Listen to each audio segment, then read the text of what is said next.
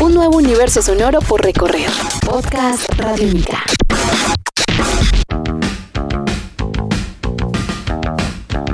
Podcast Radiónica.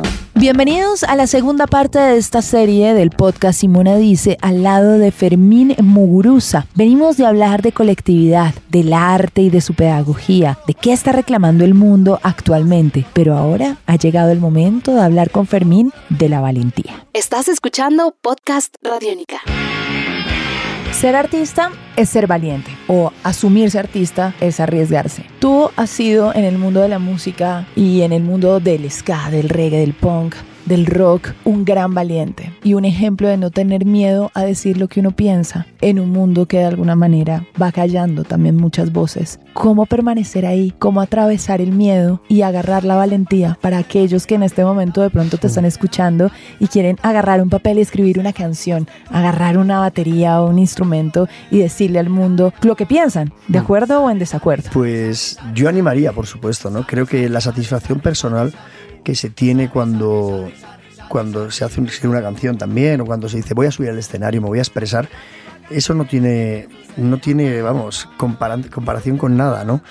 la idea de, de, salir precisamente cantando y, y, tener referencias también, que te han ayudado mucho, creo que es imprescindible, ¿no? Yo me recuerdo aquí en Latinoamérica, por ejemplo, escuchábamos muchísimo en País Vasco a Víctor Jara, ¿no? Sabíamos cómo lo habían matado. Es algo impresionante, ¿no?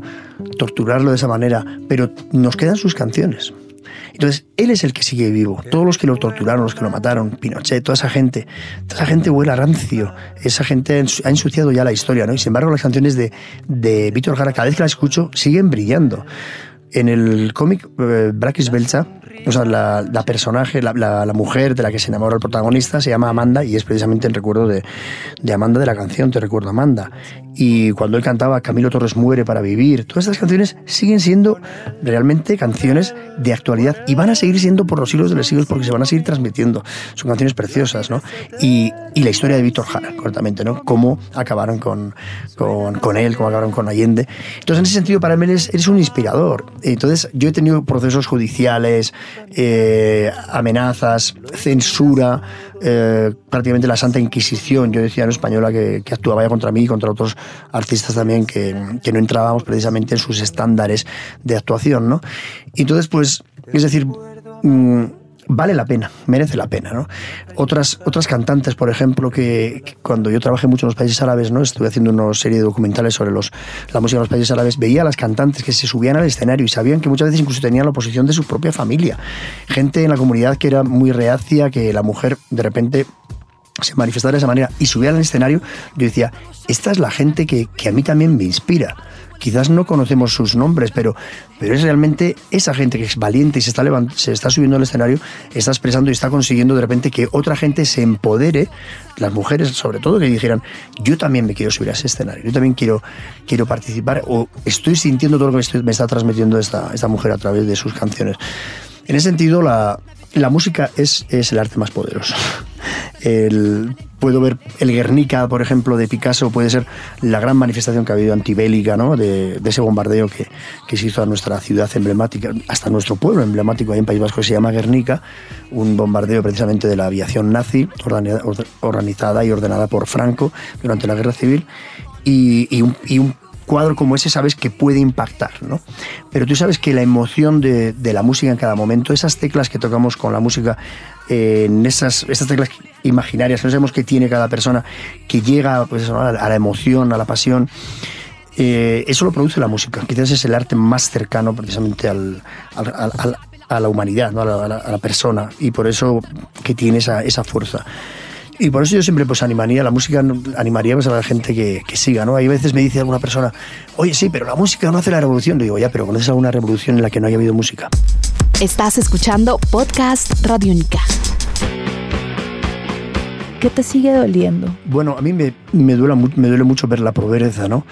Por eso cuando hablamos de, violencia, muchas veces tenemos que hablar de, de, qué genera esa violencia. La violencia se genera por la pobreza. En el espectáculo teatral hablamos de la construcción de los muros y, la gente se imagina igual quizás por esos muros ya más, más, eh, más famosos, ¿no? que puede ser ahora mismo pues, el muro de Palestina, el muro que quiere construir Donald Trump ahí en Estados Unidos, eh, para que no vayan los mexicanos, o ni, los latinoamericanos, vamos.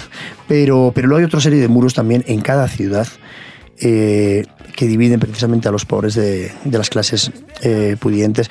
Y luego están los muros también que se van construyendo también en nuestra, en nuestra cabeza, ¿no? que, que hacen precisamente pues, que, no, que nos comuniquemos de una manera también precisamente preconcebida, ¿no? que no caigamos en la cuenta de que estamos actuando de una manera muchas veces cayendo en los tópicos de esa sociedad heteropatriarcal incluso, de esa sociedad también en la que el blanco, el eurocentrista es el que marca las pautas, todo este tipo de cosas hay que cuestionárselas continuamente. Entonces, muchas veces duele y luego, sobre todo, duele, a mí me duele, pues eso, ¿no? la injusticia. La injusticia me sigue doliendo muchísimo, concretamente, pues cuando veo desplazados, cuando veo refugiados, cuando veo ese pueblo como Palestina, ¿no? que, sigue sufriendo, pues me sigue doliendo muchísimo.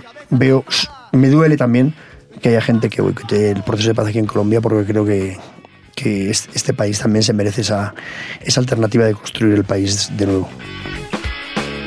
¿Y qué te sigue dando esperanza? Bueno, el encuentro con la gente. El encuentro con la gente es, es la gran esperanza para mí, ¿no? Por eso volvemos otra vez al, al comienzo de la, de la, entrevista, la colectividad, ¿no?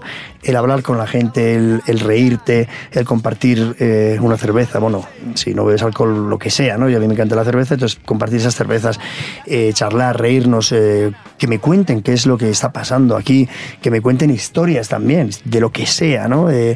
y, y, por ejemplo, cuando fui, imagínate, ¿no? Cuando fui de repente al, al, Tunal, ¿no? De repente llego allí, me habían puesto una pancarta, el Tunal, eh, a la biblioteca, a hacer un encuentro con los lectores, me habían puesto una pancarta, ¿no? Que era, eh, como, como ves, mi guitarra no dispara, aunque sé dónde apunta, aunque no veas la bala, que era una canción que había dicho de Cortatu.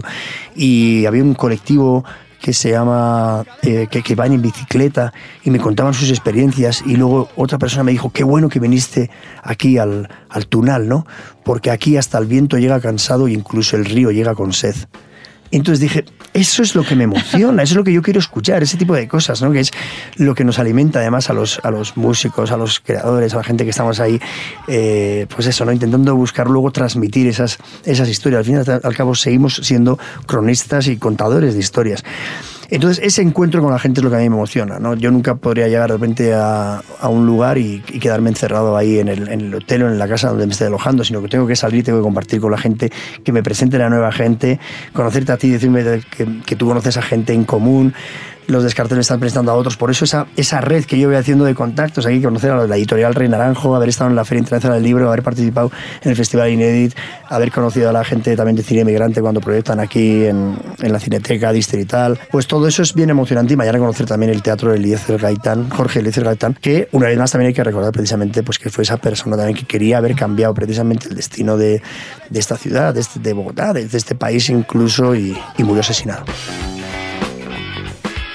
Podremos perder todas las guerras, pero las canciones van a ser nuestras. Por eso tenemos que seguir haciendo siempre música. Por eso es una cuestión de memoria incluso y una cuestión de transmisión. Gracias, siempre. Es que ricasco, que quiere decir en euskera muchas gracias.